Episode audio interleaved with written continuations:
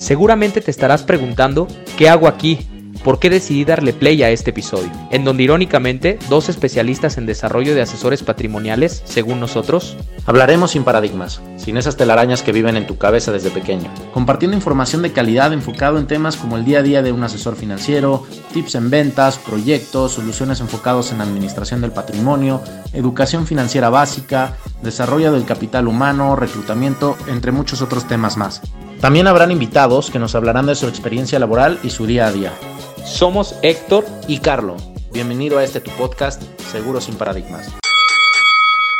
Hola nuevamente a todos, ¿cómo están? Feliz jueves. Eh, pues un segundo capítulo de, de este podcast, eh, Seguro sin Paradigma.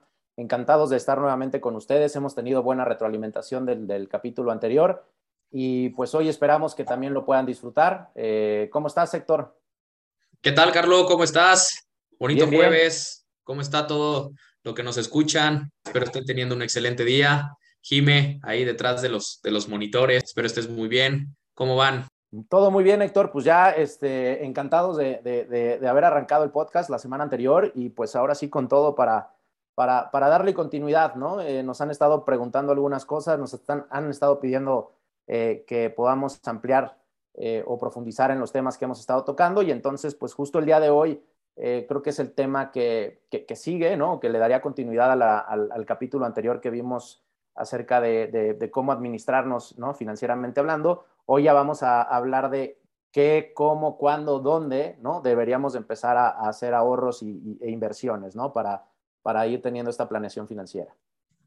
De acuerdo, de acuerdo. Sí, sí, sí. Ahora sí que, que toda- todas las personas que nos escuchan sepan que les ponemos atención en las peticiones que, que nos hacen y, y sobre todo que cuenten con toda la, la- la apertura de eh, pues darnos ese feedback, ¿no? Que a nosotros nos sirve muchísimo para saber eh, en qué podemos mejorar y llevarles eh, información cada vez de, de mayor calidad este, en cada, en cada episodio, ¿no? De acuerdo. Y pues bueno, vámonos a, a entrar directamente a los temas. Eh, creo que la pregunta que podría surgir de la reunión anterior es, eh, ¿qué es mejor, ahorrar o invertir, no? O hacernos esa pregunta que, que, pues sabemos que es un poco tramposa. ya tenemos, quizá todos los que nos están escuchando, pues ya tienen la respuesta a eso. Ambas, ¿no? O sea, no, no se trata de ahorrar eh, y hacer un cochinito en una cuenta bancaria o en algún otro lado, sino que poder invertir ese dinero y poder de entrada mitigar el, el riesgo financiero que hablábamos la semana, la semana pasada, ¿no? La inflación, La inflación que es este fenómeno que, que, que, se vive en todos los países y nuestro país no, es, no está exento de eso, ¿no? Que hay un incremento de precios y que ese incremento de precios este, llamado inflación hace que pues ese cochinito o ese dinero que nosotros tengamos nos alcance para menos cosas, ¿no? Y entonces nuestro dinero está perdiendo valor. Entonces, por más que yo haga un cochinito y vaya ahorrando, pues de nada va a servir si ese, ese ahorro no va teniendo un crecimiento en el tiempo. Sí, de acuerdo, de acuerdo. Y creo que de ahí empezamos justo, ¿no? Por eso el, el nombre de, de, este podcast, este, con ciertos paradigmas, ¿no? Con ciertos ideales, con ciertas costumbres que traemos de toda la vida, ¿no? En donde, pues, a ver, eh, justo, ¿no? Centrándonos en la parte de qué es mejor ahorrar o invertir, como tú bien lo dijiste, pues una no tiene que estar en contra de la otra, ¿no? Siempre van a eh, una depender de la otra. ¿En qué sentido? En que para poder invertir tenemos que empezar a formar ese hábito de ahorro, pero no nada más teniendo el hábito de ahorro sin hacer que funcione nuestro dinero, ¿no? Eh, en función de cómo no voy a permitir que por lo menos la inflación, ¿no? Haga su, su labor, que es que valga menos mi dinero a través del tiempo, ¿no?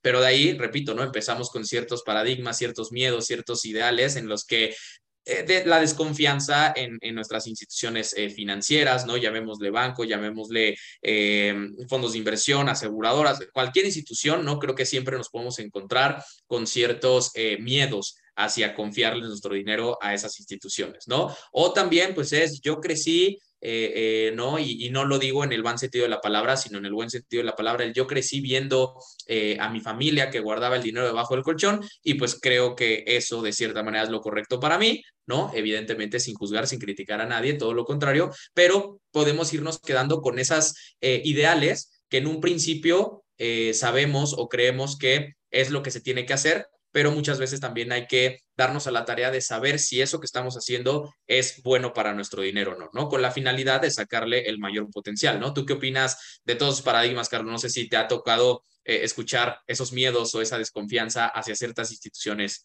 financieras en general. Sí, creo que, este, digo, para terminar de recapitular, eh, invertir va a ser consecuencia del ahorro y podríamos decir que invertir sí va a ser una obligación o una necesidad de hacerlo para que pues nuestro dinero no pierda valor o ese ahorro no pierda valor. De ahí, pues conforme te iba escuchando, justamente creo que el problema al que nos enfrentamos hoy en día es la desinformación, ¿no? O esos paradigmas que traemos. Y eso ligado ahora a una sobreinformación a la que las personas tenemos acceso por redes sociales y por internet y por demás, eh, mil, mil, mil formas en donde podemos escuchar cosas que creo que ahora ya que sentimos que estamos fuera, ¿no? Creo que todo el mundo tenemos este FOMO de, de, oye, ya no, ya no sé qué hacer, creo que la estoy regando porque escucho que el Forex y escucho que criptos y escucho que los terrenos y escucho que no sé qué rollos y entonces ya la gente está como que un poco conflictuada, pero a la vez hay recomendaciones de todo tipo eh, gente que va a hablar bien de lo que se dedica y mal de lo que no se dedica, ¿no? Entonces, creo que hasta hay, hay, hay, ahí un tema de irresponsabilidad a veces de parte de la gente que da sugerencias de categorizar a las cosas como malas o buenas, ¿no? Yo creo que ahí hay un tema que, que pues sí, todo el mundo deberíamos de hacer conciencia, o sea, si, si, te estás atreviendo a, a darle información a la gente, pues que sea una información objetiva, ¿no? Y que no se trate solo de, de ir en contra de lo, de, de, lo que no, no vendes o no, no estás procurando tú, ¿no? Entonces, este, sí, sí, creo que es un reto importantísimo. Sí, es una, algo que nos enfrentamos todos los días, no me dejarás mentir, ¿no? El, el, hecho de que, ¿qué es mejor, no? Digo, partiendo de ese concepto de que no me quiero salir de ahí, de, si ahorrar o invertir, ¿no? Pero ya de ahí también eh, el tema que tocas, ¿no? De que es que la estoy regando porque me dijo tal, eh, el primo de un amigo, ¿no? Que es muy, es muy típico, ¿no? Que, que en Forex, ¿no? O que en otro tipo, digo, para que no se nos ofendan los que hacen Forex, al contrario, es una labor también muy importante. Sin embargo, es... Eh, no qué, es mejor, ¿no? Creo que aquí voy a, no sé si me voy a adelantar un poco al episodio de hoy, pero esta diversificación, ¿no? Más bien tener esta apertura a nosotros conocer todos los instrumentos financieros a los cuales hoy podemos tener acceso para sobre todo saber cuál es el que mejor se adapta hoy a mí, a mi situación económica, probablemente qué tipo de inversionista soy, si soy moderado o me gusta el riesgo, ¿no? Este, al final creo que depende de muchos factores el no cuál es el mejor de todos, sino cuál es el mejor para mí, pero no solamente hablar de un proyecto de un producto o de cualquier solución, sino de voltear a ver múltiples soluciones que cada uno va a tener su chiste y cada uno va a ayudarte a diferentes objetivos. Hablando de la planeación que comentabas, ¿no? Desde el episodio pasado, que hablábamos de cómo tener una planeación en el corto, mediano, largo plazo, y ahora esa planeación entra bajo qué instrumentos y qué instrumentos aplican para el corto, mediano y largo plazo. Sí, totalmente. Creo que eh, tocaste justo el punto al que teníamos que irnos, a la diversificación. Creo que ya es bueno ir entrando o profundizando. El, famoso, la famosa frase, ¿no? De no poner los mismos huevos en una canasta o todos los huevos en una misma canasta. Eh, digo, todo el mundo lo decimos, pero realmente lo, lo entendemos. ¿O por qué no, no? Porque alguien te podría decir, es que esto es lo mejor, entonces ¿Para qué voy a desviar parte de mis activos o de mi dinero hacia un lugar donde este, quizá no es tan bueno como lo que me están ofreciendo de este lado o lo que estoy viendo de este lado? Y, y la realidad es que creo que la diversificación es muy sana. ¿Por qué? Porque tú tienes que entender que todo, todo, todo, todo, todo en la vida puede conllevar un riesgo, ¿no? Este, o viéndolo desde otro lado, ¿no? Dicen por ahí que no hay nada seguro en esta vida más que la muerte y los impuestos, ¿no? Entonces, este, Eh, sí, sí, sí, definitivo. Tienes que, tienes que partir de ahí.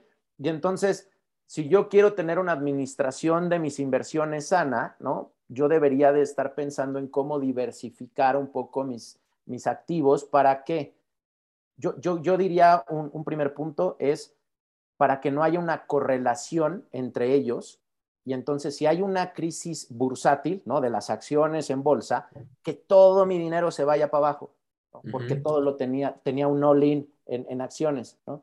podría decir, ah, bueno, las acciones son buenas, sí, claro, ¿no? El mercado bursátil, eh, claro que es, un, es una muy buena forma de invertir mi dinero, pero ¿qué pasa si se cae el mercado bursátil? Ah, no importa, ahí tengo un 15% que además va a, a mediano largo plazo me voy a esperar a que eso se recupere e inclusive voy a dejar que crezca, que crezca. Y tengo otros instrumentos que son de renta fija, otros instrumentos que, que quizá es una cuestión en la parte inmobiliaria. No sé, ahorita estaremos hablando de algunos de los activos, pero creo que eso es muy importante, la no correlación entre los activos que, que tengo y que por otro lado pueda tener una estabilidad en mi, en mi rendimiento patrimonial o mi rendimiento de mi patrimonio de manera integral oye, que, cayó este, estas inversiones que tengo acá, este año van, vamos a la baja, voy en menos 10%.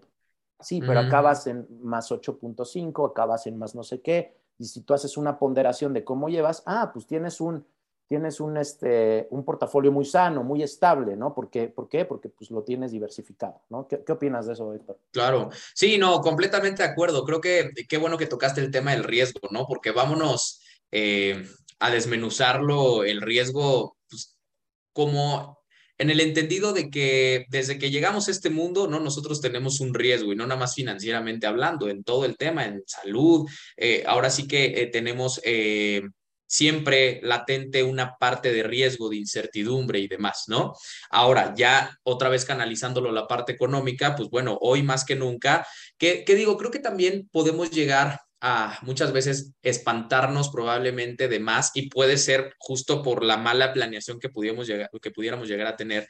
Pero digo, como tal, esta recesión que estamos eh, viendo no es como tal la primera recesión que vivimos, ¿no? Creo que a lo largo de la historia ha habido varias recesiones. Pero justo la parte importante aquí es, si va a haber recesiones eh, proyectadas cada cierto tiempo, históricamente se ha visto que ocurre por justo la impresión de dinero incontrolada de este cierto, bueno, de, de los gobiernos, ¿no? Etcétera, que ahorita políticamente no sé si, si, si me gustaría profundizar, pero este, justo cómo nos podemos anticipar a este tipo de, riesgos o este tipo de, momentos que nos generan mucha incertidumbre, como lo acabas de decir, ¿no? Con base a la planeación, con base a esta diversificación que mencionas en el que, ok, sí, y, tú me conoces, ¿no? Tú sabes que a mí me encanta el riesgo, me considero un inversionista eh, dentro del, pues, a ver, lo novato que puedo llegar a ser, pero que me gusta el riesgo. Pero al final, como bien dijiste, ¿no? Siempre y cuando ese riesgo se puede vivir tranquilamente.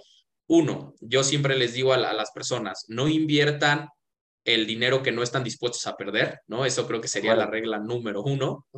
Y dos, también tener diversificado mi portafolio en el hecho de decir, hay proyectos que probablemente me pueden dar un menor desempeño, no malo, sino nada más un menor si lo comparas con otro, pero eso está seguro, ¿no? Ese sé que va a crecer en el tiempo. O otros proyectos que me van a, que me van a garantizar eh, ciertas protecciones, ciertas coberturas, por ejemplo, ¿no? De que si yo llego a faltar, pues probablemente sé que si dependo únicamente de esa inversión que yo tenía, aunque me dieran el 15% anual, ¿no? Pero a lo mejor no tengo una cobertura que me puede proteger, pues también, a ver, tengo que ver proyectos que me den esas coberturas, ¿no? Eh, los bienes inmuebles que sabemos todos y creo que por, por la misma sociedad se ha venido estableciendo que como superación personal o el éxito profesional depende de cuántas propiedades tiene, ¿no? No, no sé si de, repente eh, ahí también hay otro paradigma, ¿no? Pero claro, porque son muy buenas en el, en el en lo largo del tiempo, pues el desempeño de una propiedad puede ser también muy buena, ¿no? Pero también tienes que contemplar que en épocas de crisis, ¿no? Y lo vimos en pandemia, ¿no? Hay propiedades que no se rentaban, ¿no? Hay propiedades que cuánto han tardado en venderse porque la gente no tiene dinero en épocas de recesión o quiere guardar su liquidez por miedo a, gastar, ¿no? Entonces también la, la, oferta y demanda te, pues te va a castigar el precio en ese momento, ¿no? No va a haber ni siquiera oferta para tu propiedad, ¿no? Exacto. Y entonces, en conclusión, para toda la gente que nos escucha, es que no hay un instrumento o no hay propiedad o no hay sector que sea mejor que otro, sino más bien poco a poco ir participando en cada uno de ellos, ¿no? Pero cubriendo dentro de esta planeación eh, probablemente muchos temas que son importantes y que probablemente hoy no lo tuviéramos consciente, ¿no? Pero ahí entra como esa parte de la diversificación. Y, y, de ahí yo lo complementaría diciéndole a la gente que no se deje llevar, ¿no? Por estas cosas fantasiosas, ¿no? o, por un buen momento de una industria también. Eh, hablemos de cripto, ¿no? Me encanta eso yo no, tú sabes, Héctor, yo no le he metido a cripto, pero no porque no crea que pudo haber sido una buena inversión, simplemente quizá por, pues por decir, ya tengo otras cosas que, que ahorita hacer, no me quise enfocar ahí. Pero ¿qué es lo que pasó con criptomonedas? De repente había un auge y entonces tú abrías redes sociales y habían 100 mil millones de especialistas dando su cátedra de, de, cómo iban las gráficas de cada una de ellas, dónde ibas a agarrar, dónde ibas a vender. Eh, y hoy en día todos ellos están escondidos, ¿no? Aparte habían historias de éxito, así de yo no hago nada y invierto dos horas al día y gano este, 100 mil dólares al mes. Y este, es importantísimo que como gente o como personas se, se, se, se, frenen y digan, a ver, está padre, no estoy diciendo que todo sea mentira, habrá alguien que le esté pegando, pero es uno en, en, en, en muchos millones, ¿no? O sea, eh, tranquilos, claro. no dejarse llevar por esas modas, por esas tendencias, porque también en todas las inversiones hay burbujas, ¿no? Entonces, cuando la burbuja ya está sobredimensionada, ¿no? La, las inversiones en ese activo ya, ya se están llegando a un punto en donde ni siquiera está sustentado en el propio activo, eso va a reventar, ¿no? Eso va a reventar. Oye, es malo entonces el activo ya cuando reventó, tampoco, ¿no? Porque tú, tú no puedes decirle al cuate de criptomonedas, es que está mal, o ahorita claro. que las bolsas están abajo, es que está mal. No, no, no. Pero ni presumas de más cuando las cosas van bien, uh -huh. y tampoco te escondas cuando las cosas van mal. Susténtalo, dile, oye, estamos en un momento, esto es un tema cíclico y, y hay uh -huh. que esperar y, y sabemos que es renta variable, ¿no? Como su palabra lo dice, es variable, ¿no? Es variable, sí. Porque podríamos... Sí, y... Adelante, adelante. Gracias, gracias, Carlos. Sí, sí, sí. O sea, a ver, me, me, justo estaba, estaba eh, pensando justo cómo, cómo lo estábamos estructurando y sí, a ver, creo que dejarse llevar por la emoción muchas veces en este tipo de cosas puede costarte mucho dinero. Que si bien, claro, está comprobado que hay gente ha hecho riqueza por cripto, ¿no? Así como también está comprobado, como en todos los negocios, que también hay gente que se ha quedado sin nada por justo este FOMO, por esta emoción, por esta moda que puede estar. ¿Cuál es el consejo, no? Y, sí, justo, a ver, eh, el chiste, yo siempre lo he dicho, yo soy eh, fiel seguidor de, de, Bitcoin como tal, de otras cripto no tanto, de repente una que otra, porque sobre todo lo que dijiste, que un val, o sea, que, que la inversión o al, al, instrumento que te está acercando realmente esté respaldado por cierto valor. En lo personal, por ejemplo, no cripto, Bitcoin, lo veo como una reserva de valor, sobre todo en el cual tu dinero no va a estar vigilado, ¿no? O administrado por nuestro gobierno y por las buenas o malas decisiones que pueda tomar. Claro, Bitcoin como tal, no, no, o sea, soy un fiel y levanto la mano de que quien está ahorita probablemente eh, sangrando como toda la gente, ¿no? Que, que está invertido en eso, soy uno de ellos, pero hoy en día mi tranquilidad no se ve eh, cuestionada porque es, como les decía al principio, dinero que estés dispuesto a perder, ¿no? Evidentemente no está el 100% ahí del capital o no debería de estar el 100% del capital de nadie, ¿no? Porque sabemos el riesgo, la volatilidad que hay y por la diversificación, regresamos al mismo tema, ¿no? No lo vemos como el único eh, instrumento eh, de valor. Pero yo, por ejemplo, soy un fiel creyente, ¿no? Probablemente me voy a equivocar, van a haber muchas personas que tengan, este, eh, probablemente diferentes opiniones, está bien, pero creo que Bitcoin vino para quedarse, Bitcoin como tal, las otras cripto puede ser que sí, ¿no? Eh, todo, hay criptos que no tienen un sustento del por qué existen y por eso desaparecen rápido, pero Bitcoin como tal, sobre todo porque hay un número de, de monedas en el mercado limitadas, eso hace que no estemos expuestos a lo que hoy nos hizo a caer en este tema inflacionario y de recesión, que puedas tú imprimir o retirar dinero del mercado como te plazca, ¿no? Como nuestros gobernantes lo, lo, lo hacen, sino más bien Bitcoin es monedas limitadas, ¿no? Únicamente tú decides con base a la oferta y la demanda hoy qué valor le das, pero para mí probablemente Bitcoin puede llegar a, a, valer lo que se ve muchas veces pronosticado ver. Pero ojo, ¿no? Toda la gente que nos escucha, cada quien puede tener diferentes opiniones y sobre todo, todo requiere tiempo, todo. Yo quiero terminar como de concluir, porque si no, ahorita va a ser un, podcast de cripto y no, no es la idea, ¿no? Pero es decirle a toda la gente, a todos aquellos que una persona llegue o vean en redes sociales diciendo, con una sencilla aplicación y con dos pasos tú ya te puedes hacer millonario en un mes. Es fraude, no existe, no hay producto en el mercado que no requiera un tiempo y una madurez para llevar a cabo eh, o que veas los retornos que, que tú esperas, ¿no? Todos los proyectos, así sea un riesgo muy alto, un riesgo muy bajo, todos los proyectos necesitan paciencia, necesitan un, eh, estudio detrás del por qué existe, de qué lo sustenta y demás. Y sobre todo es justo que no se dejen llevar por moda, sino que se informen y que vean si eso les, les, les eh, como tal, es, es algo que ellos estaban buscando. Si no, no hay por qué participar, ¿no? Como lo que decías, no, no, porque si no la burbuja va, va a reventar, pero bueno, creo que nos estamos desviando un poco del tema, en el, tema de cripto, pero, pero sí es necesario, es necesario. Ya tendrás tu capítulo de cripto, Héctor, tranquilo. Sí. espérame tantito, si no nos vamos. Yo creo que, a ver, adicionando un poco, a ver, nada más, no se dejen llevar por las tendencias, no hagan all a todo por la emoción, por el FOMO de que yo tengo que estar ahí, la gente está ganando y yo estoy dejando de ganar. No, no, no, deja, no, no puedes eh, tomar decisiones de esta índole eh, por una emoción y también para evaluar productos de inversión o activos o, instrumentos de inversión, creo que tiene que hacerte sentido siempre lo que te están ofreciendo. A mí me ha tocado mucho en, asesorías que, de las que damos este, con, con todos nuestros asesores y clientes, eh, que, que, los mismos clientes a veces te manifiestan, es que sabes que me están ofreciendo una inversión en donde yo meto tanta lana y me garantizan, voy a decir una cifra, ¿no? Un 20% anual, me lo garantizan, no hay riesgo. No, forzosamente hay un riesgo. Y eso se los digo a todos y, si alguien conoce algo que no haya riesgo, créanme que todo mundo estaría invirtiendo su dinero ahí. Los millonarios estarían metiendo su dinero ahí y no en los bonos del tesoro, ni en los bonos de los bancos centrales, ni en deuda, estarían ahí. Entonces, eso no existe. Que pueda haber productos que te digan, oye, yo te garantizo tanto porcentaje de rendimiento, sí. Puede ser que sí te lo garanticen, pero si el modelo de negocio quiebra, pues no nada más no te garantizaron tu rendimiento, sino que tu capital se fue porque la bancarrota de la empresa tú te vas con ellos, ¿no? Y cuántos casos no hay sonados, que no se trata aquí de dar nombres, pero hay muchos casos que en México y en el mundo, pues de gente que, que fue, de, podríamos decir, defraudada, que hasta cierto punto no sé qué tanto es de fraude, o es fraude o qué tanto pues la persona también no investigó de más y pues simplemente soltó la lana pensando que el rendimiento era garantizado, pero lo demás no lo, no lo sondeó, ¿no?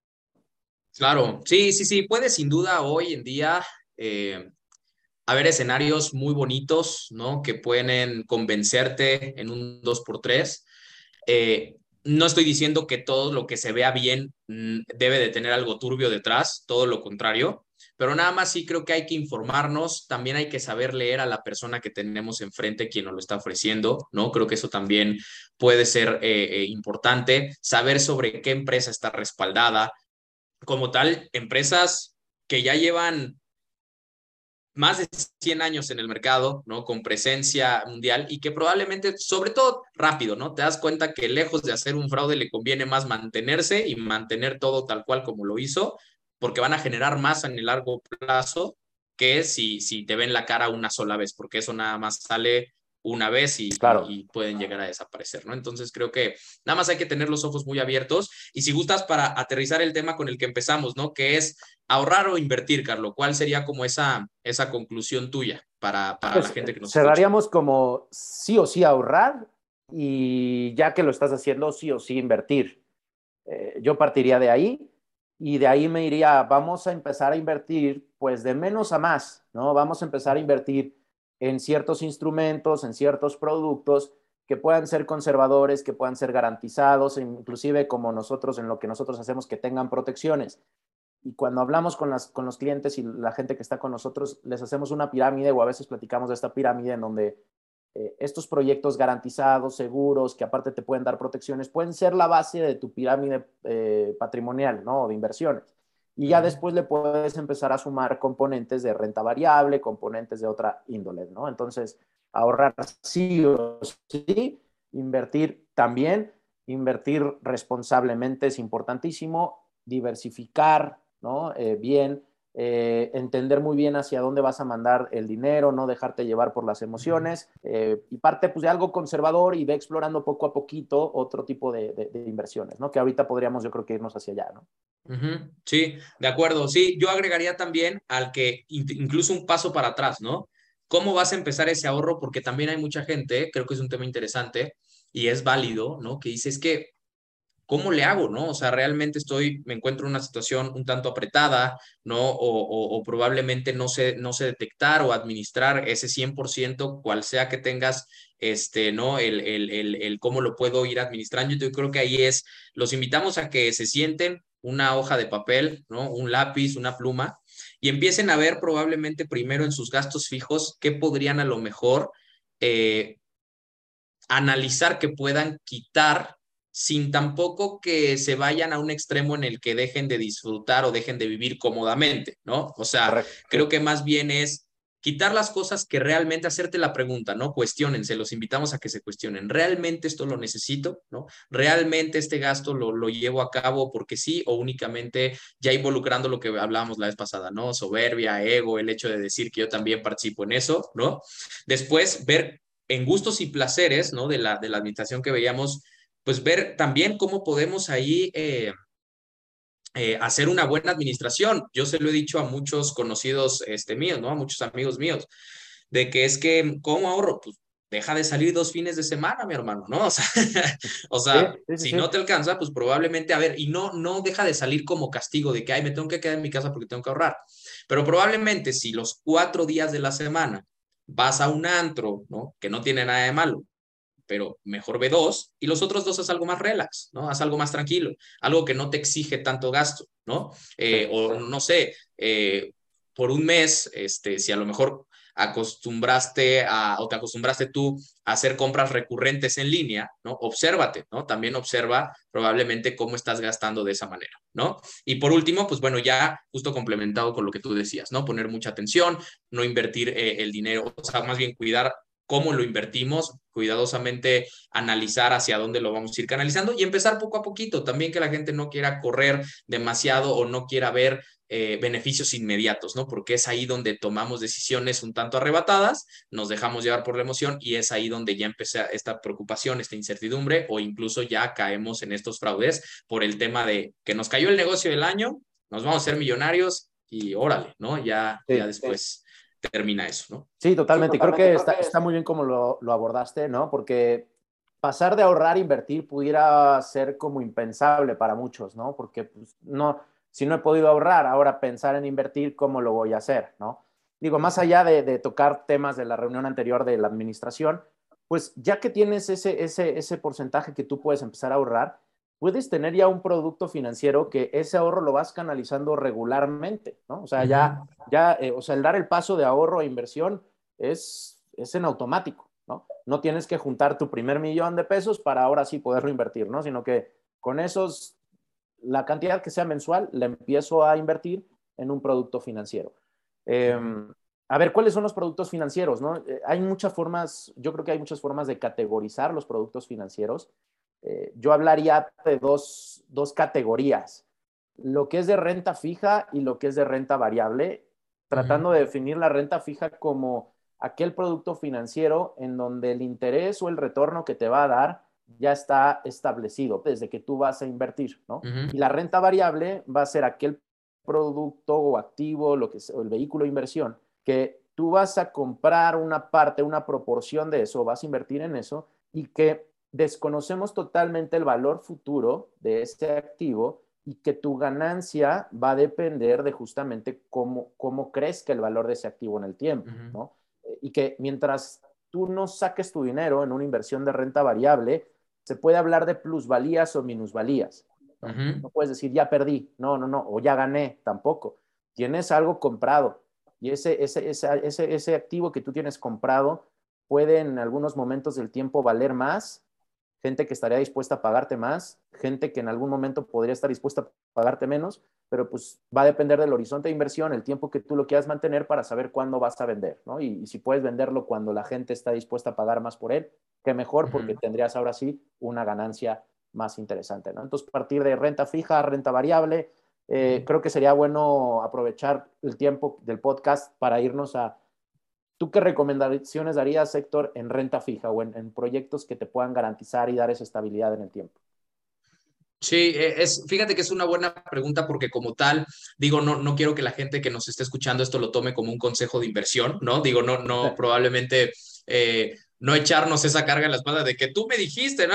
Oye, no, es un muy buen punto, porque justo para eso hay gente que sabe y más allá de, pues, creo que está bien documentarte en distintos medios, pero mucha gente damos asesoría de manera gratuita y te podemos orientar, ¿no? O sea, al final creo que lo mejor es que puedas acercarte a gente que, que, te pueda ayudar y gente que pueda hacer eh, una asesoría muy objetiva con base en tus necesidades y particularidades como ahorrador inversionista. Este, creo que eso es lo más importante y que lo que digamos de aquí en adelante no se tome como una regla, ¿no? Es meramente como al menos unas primeras ideas que a, que a la gente que nos está escuchando pues le podría funcionar como para para empezar ahora sí a hacer su propia investigación, ¿no? exacto. Sí, exacto, ¿no?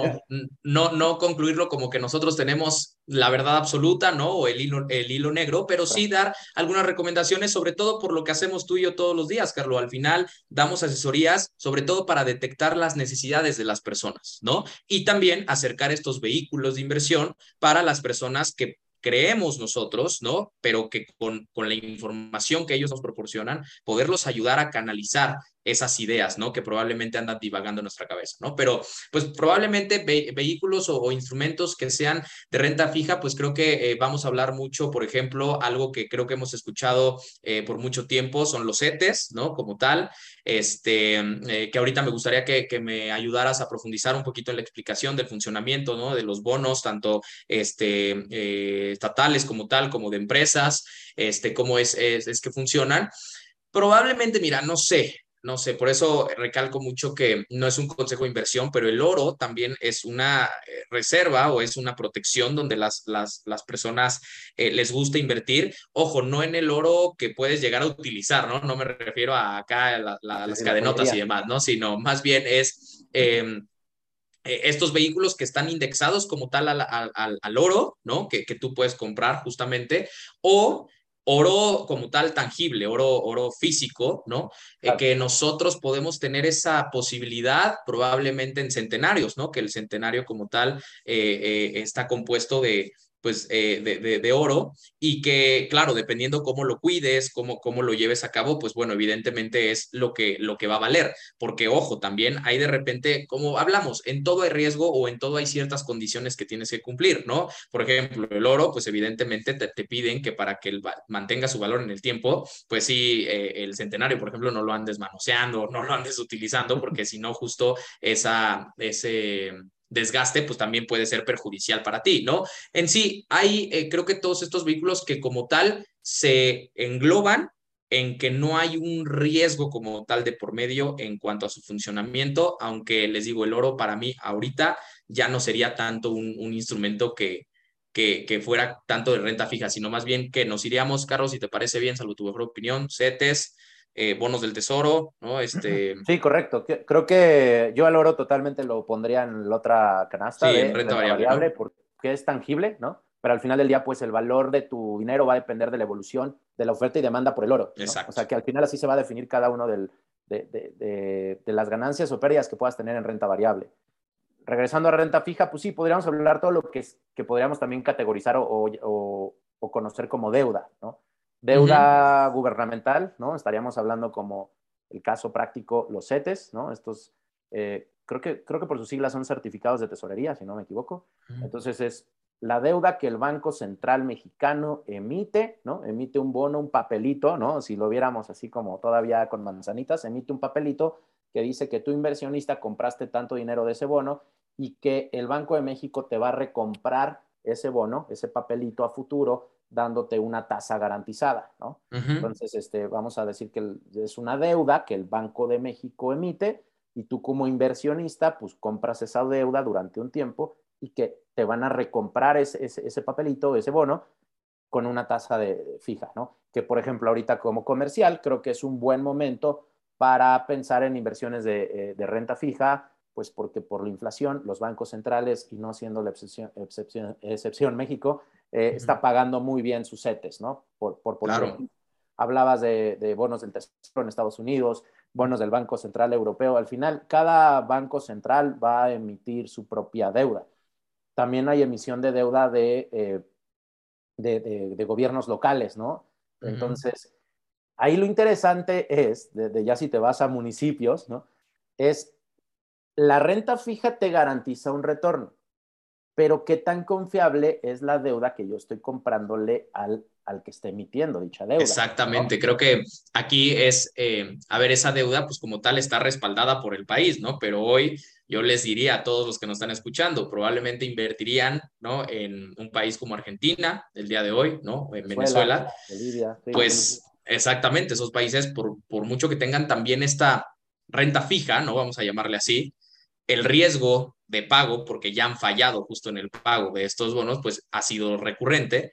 Entonces también ahí ojo, ¿no? Porque dentro de los proyectos o instrumentos de renta fija, también tienen que evaluar eh, quién está respaldando esa deuda como tal, que ya, por ejemplo, México, Estados Unidos, ya países, eh, Europa y demás, eh, y aunque no lo crean México, ¿no? Porque mucha gente puede decir, ay, ¿a poco México? Sí, o sea, literalmente México es un país que, que, a inversionistas extranjeros les gusta venir a invertir o a la misma gente del, Sí, justo México es, es muy atractivo para, para invertir en deuda, o sea, en CETES. La realidad es que si tú ves el riesgo país que tenemos, ¿no? Ese es un indicador eh, que algunas calificadoras eh, hacen, ¿no? Evaluando eh, cuáles son los riesgos en los que un país está incurriendo, su nivel de deuda, riesgos políticos, sociales y demás. Y México está, está bien en, ese, en esas partidas, a pesar de lo que muchos podrían pensar por lo controversial del gobierno, sin entrar en detalles. pero sí, sí somos muy atractivos para el exterior y internamente, ¿no? Entonces, una recomendación pudiera ser, eh, evalúen el tema de CETES eh, a, corto mediano plazo. Los CETES funcionan bien, más ahorita que las tasas están elevadas. Hay un, hay un sitio del Banco de México que se llama CETES Directo, en donde ustedes pueden ir comprando CETES y, ya saben cuándo va a vencer y tener sus retornos. Entonces, pues creo que es una buena sugerencia cuando vas empezando.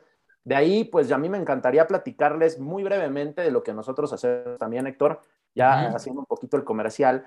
Eh, pues nosotros tenemos proyectos que van asociados a un seguro y que nosotros lo recomendamos como una base de la pirámide patrimonial de una persona, porque vas a garantizar el crecimiento de tu dinero en el tiempo, ¿no? A, través de aportaciones regulares, ¿no? No tienes que desembolsar montos grandes, puedes hacer aportaciones regulares y que van a ser sostenidas en el tiempo. Esas aportaciones regulares van a tener un retorno, nuestros proyectos van garantizados, emitidos a través de una institución muy segura, eh, ya les platicaremos. Este, además de que tiene protecciones. Oye, ¿qué pasa si el día de mañana yo sufriera una invalidez y ya no pudiera generar ingresos? Ah, nuestros proyectos, al estar asociados a un seguro, te van a dar una indemnización por esa invalidez. Y aparte el proyecto que ibas a hacer de ahorro ya no lo tienes que aportar, ¿no? La aseguradora va a absorber esa responsabilidad de aportar a tu proyecto oye, y si ya hay un fallecimiento, ¿qué pasa? Ah, bueno, además de que pues, tú estabas aportando, va a haber una suma asegurada por fallecimiento, un monto muy importante, dependiendo de tu producto claramente, que tu familia va a recibir. Entonces, eh, pues, son algunos adelantos de, algo que vendrán en, siguientes capítulos, a ver si el siguiente o en, los dos que siguen, pues ya poder entrar en el detalle de eso, ¿no? Sí, correcto, sí. Creo que bien dicen por ahí, eh, lo mejor va para el, final, ¿no? En, un sentido en donde, sí, sí, sí, mostrarles un poquito qué es lo que hacemos nosotros. Eh, eh, ¿Qué digo? Lo explicaste a la perfección, ¿no? Pero justo reforzando esta explicación, son proyectos garantizados que tienes que hacer aportaciones regulares, no necesariamente únicamente pueden participar personas que ya tengan un monto, un capital mayor y sobre todo que es, aquí nos enfocamos mucho en la combinación que te da tener coberturas por si algo malo llegara a suceder, pero también la parte de ahorro e inversión que va a estar trabajando. Entonces, son proyectos que por una u otra razón, hablando en un escenario negativo, ¿no? catalogando como a la muerte o algún accidente como algo negativo, ¿no? Tiene ciertas coberturas, algo que te garantiza eh, un capital para ti o para tu familia, y eh, o también la parte por sobrevivencia, ¿no? Que es ese ahorro, esa inversión que en el tiempo fue creciendo y que tú viste justo cómo iba manteniendo su valor e iba creciendo en el tiempo, ¿no? Ahora, ¿te parece bien, Carlos, que nos pasemos a, justo eh, renta variable? Porque creo que ahí Jiménez detrás de los teclados ya nos está diciendo que, el tiempo. Renta variable, yo, yo, yo claro que creo que merece, si no es que uno, un episodio, varios episodios, hasta podríamos ir viéndolo uno por uno, ¿no? Por ejemplo, podríamos hablar de invertir en un negocio, ¿no? Propio. Buena, mala inversión, no, es buena ni mala inversión, pero es una inversión importante que aparte, pues ahí conlleva otras cosas, ¿no? Tu tiempo quizá que le vas a dedicar y, y demás. Este, pues creo que, creo que, creo que puede ser una buena inversión. No es para todos, ¿no? A veces creo que también está sobredimensionado el, ser emprendedor y tener un negocio propio. Híjole, conlleva muchas responsabilidades, mucha presión, eh, mucho estrés y no estoy seguro si todos están hechos para eso. Eh, el sector inmobiliario también es súper controversial, este, porque la gente que se dedica a eso siempre te va a decir que es, o sea, es lo único que hay, ¿no? Invertir en inmuebles es lo único que hay. Y la gente que se dedica a otras cosas, ¿no? En ocasiones lo que hacen es atacar al sector inmobiliario como una, no lo hagas, ¿no? Es la peor inversión que podrías hacer. Yo creo que no es eh, negro y blanco, yo creo que más bien hay buenas oportunidades de inversión y hay que entender muy bien hacia dónde va tu inversión, si es un inmueble propio, si es un inmueble para rentar, entender muy bien que, que no, que para evaluar una inversión no se trata de cuáles, de, de, percepciones, ¿no? No es un tema de percepción, es un tema de números y es un, tema también de cálculo de riesgos. Voy a invertir aquí, es un inmueble escriturado, no escriturado, tiene problemas legales, sí, no o, si sí, los estoy asumiendo y lo estoy comprando barato, ¿no? Pero yo sé que conlleva un riesgo y un tiempo ponerlo al día. Hay, un sinfín de cosas. Las rentas, ¿no? Las rentas, pues tú tienes que saber cuánto se puede rentar el inmueble y eso en términos porcentuales de lo que tú estás invirtiendo, cuánto significa como un rendimiento y de ahí que lo puedas calcular y pues también poder pensar en la plusvalía que la plusvalía pues sigue siendo una apuesta, pero pues puede ser una apuesta segura si lo estás haciendo, bueno, no una apuesta segura, no hay apuestas seguras, pero una apuesta que pudiera ser buena, ¿no? Más controlada, ¿no? Como dices, dentro de estos matices, ¿no? ¿no? igual y no se cumple como yo esperaba, pero al final pues puedo tener, eh, venderlo y haber tenido una ganancia o al menos haber recuperado mi capital más un plus, ¿no? Sí, sí, sí, es que creo que también sí, como dices, ¿no? Me, me sumo a, a que necesitamos eh, profundizar mucho, de, dedicarle un capítulo específicamente a esto, este, porque sí, sí, de hecho también parte, como decías, ¿no? De esa propiedad que yo voy a, a adquirir como negocio, ¿no? Si lo vemos como un negocio, es también dónde está ubicada, ¿no? Porque probablemente hay sectores o, zonas que ya están muy desarrolladas y probablemente te va a salir más caro y el crecimiento no va a ser tan grande. Hay personas que apenas están eh, eh, surgiendo como una posible eh, zona en que va, a crecer mucho, ¿no? O sea, es que son muchísimas cosas que debemos de considerar, pero volvemos a lo mismo, ¿no? No dejarnos llevar por la emoción, hacer nuestra tarea, ¿no? Hacer la tarea, pero tampoco quiero que toda la gente que nos viene o escucha piense que es algo muy complicado, ¿no? Eh, porque al final pueden sonar muy... Eh, muy formales estos términos que estamos utilizando, que al final no es que sean formales, son los que son y, listo, ¿no? Pero también no, no, se nos espanten con que puede llegar a ser un tanto complicado, ¿no? ¿Qué más, Carlos? Y pues creo que eh, nada más enunciarlos, no, no profundizarlos, este, inversiones en monedas o forex, inversiones en acciones en directo o podría ser en fondos de inversión. Hay distintos, eh, hay infinidad de productos y de fondos en el mercado este, que conllevan cierto conjunto de empresas con ciertas características. Entonces, ahí hay, ahí hay muchísimo, las mismas criptos que ya hablábamos. Este, los famosos ETFs, ¿no? Ah, bueno, los ETFs. Hay, hay un sinfín de cosas que creo que nos llevarían muchos, muchos episodios.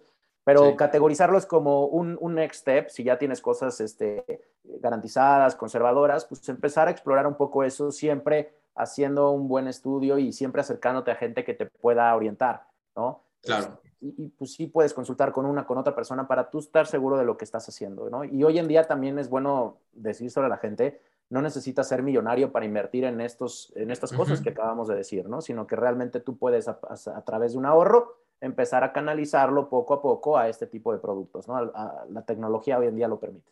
Ahora, para cerrar, Carlos, si te parece bien, también una pregunta muy importante, al mismo tiempo eh, que puede ser eh, poco ilustrativa, pero, pero al final creo que sí podemos clarificar un poquito ese tema, ¿no? El tema de la edad. Hay muchas personas que tanto dicen, creo que soy demasiado joven, ¿no? Para arrancar en esto, o todo lo contrario, ¿no? Creo que ya eh, puedo llegar a cierta edad o tener una edad avanzada donde a lo mejor esto ya no aplique para mí. ¿Cómo ves el tema de la edad ya para cerrar eh, en estos últimos minutos?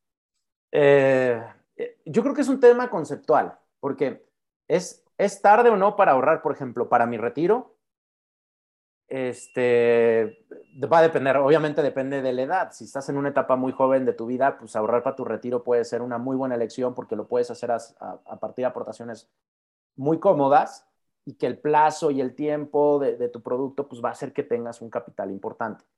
Eh, ¿Qué pasa si quiero ahorrar para mi retiro? Ya tengo, imaginemos, 55 años de edad, 60 años de edad. ¿Es bueno o malo? Eh, o estoy a tiempo o no estoy a tiempo? Pues yo creo que si no has hecho nada, pues eh, digo, lástima, pudimos haberlo hecho distinto, pero pues siempre hay formas y momentos para pues tratar de, accionar algo, ¿no? Claro que tendríamos que ver proyectos y productos y soluciones que puedan encajar en, el plazo que nos queda para lograr el, ahorro para el retiro para una persona así. Se puede, se puede. Este, claro. ahora, oye, ¿cuánto quieres juntar para tu retiro? ¿Ya tienes algo o no tienes nada? Este, son, son muchos aspectos ¿no? que creo que se deberían de considerar. No, no hay una respuesta a eso, creo.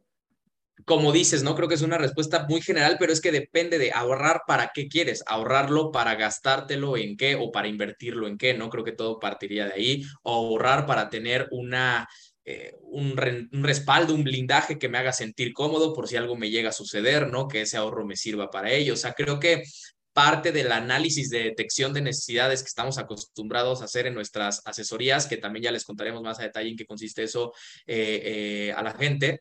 Eh, creo que sí, ponernos y cuestionarnos muchísimo para qué queremos ese ahorro, a qué tiempo, ¿no? Ya lo hablábamos el episodio pasado, pero sí, creo que nunca es tarde, sobre todo para empezar a tener unas finanzas personales más saludables. Este, creo que todo parte de la administración, de la planeación y ya viene después qué solución, qué producto, qué es lo que se ajustaría a ti. Este, pero yo les diría a todos, nunca es tarde. Evidentemente, mientras más jóvenes, mejor, ¿no?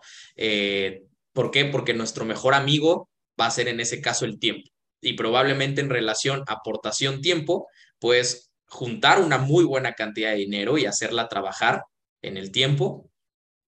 Eh, con quizá no quiero que se escuche con poco esfuerzo, es decir, que con, que con poco esfuerzo de, querer tú como tal este, llevar a cabo este tipo de inversiones, sino más bien es que tú únicamente teniendo un compromiso, no con nadie más, ni con la empresa, ni con el asesor que te atendió, ni contigo mismo, ¿no?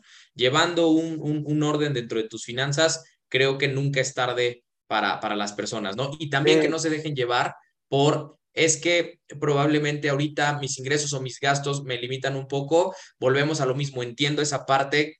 Sé que todos tenemos gastos y que a lo mejor eh, nuestro ingreso se encuentra hoy por X o Y razón limitado a raíz de esos gastos, pero creo que siempre, siempre, siempre, de poquito en poquito podemos empezar con algo, ¿no? No sé tú qué opinas. Sí, cada, cada caso pues, va a ser particular y por eso pues, nosotros y muchas otras personas que, que hacen una labor como la nuestra, pues eh, le llamamos asesoría, porque tienes que partir de identificar cuál es la problemática que le aflige a tu paciente en términos financieros y de ahí poderle dar una receta pues, que sea lo más eh, allegada a los objetivos y, a las dolencias que esa persona puede llegar a tener. Yo, sí no creo que haya una receta.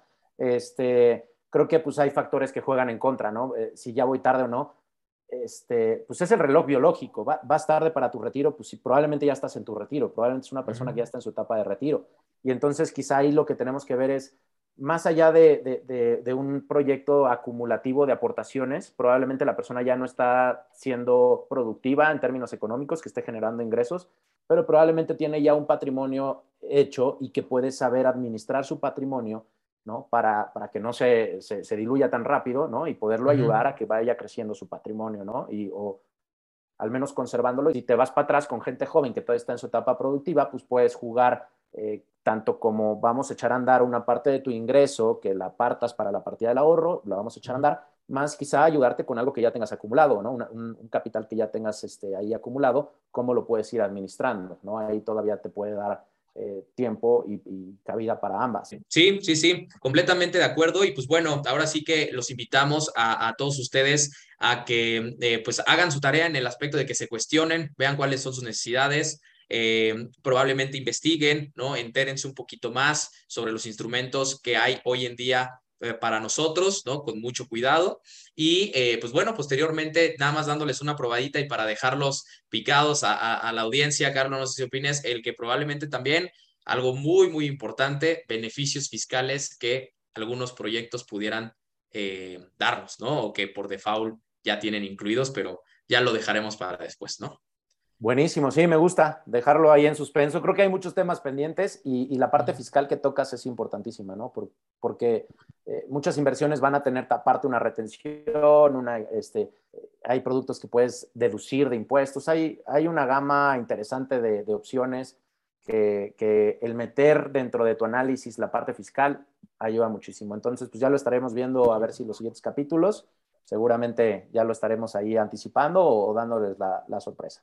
Exactamente, exactamente. Pues muchísimas gracias a todos los que nos, nos están escuchando, los que nos están viendo. Eh, también un placer para nosotros acompañarlos, ¿no? en el tráfico, eh, si están comiendo, si están ya descansando, pues evidentemente eh, un saludo a todos. Muchas gracias por escucharnos. Este, gracias, Jime, detrás de los teclados nuevamente. Carlos, no sé si quieras agregar alguna otra cosita antes de despedirnos.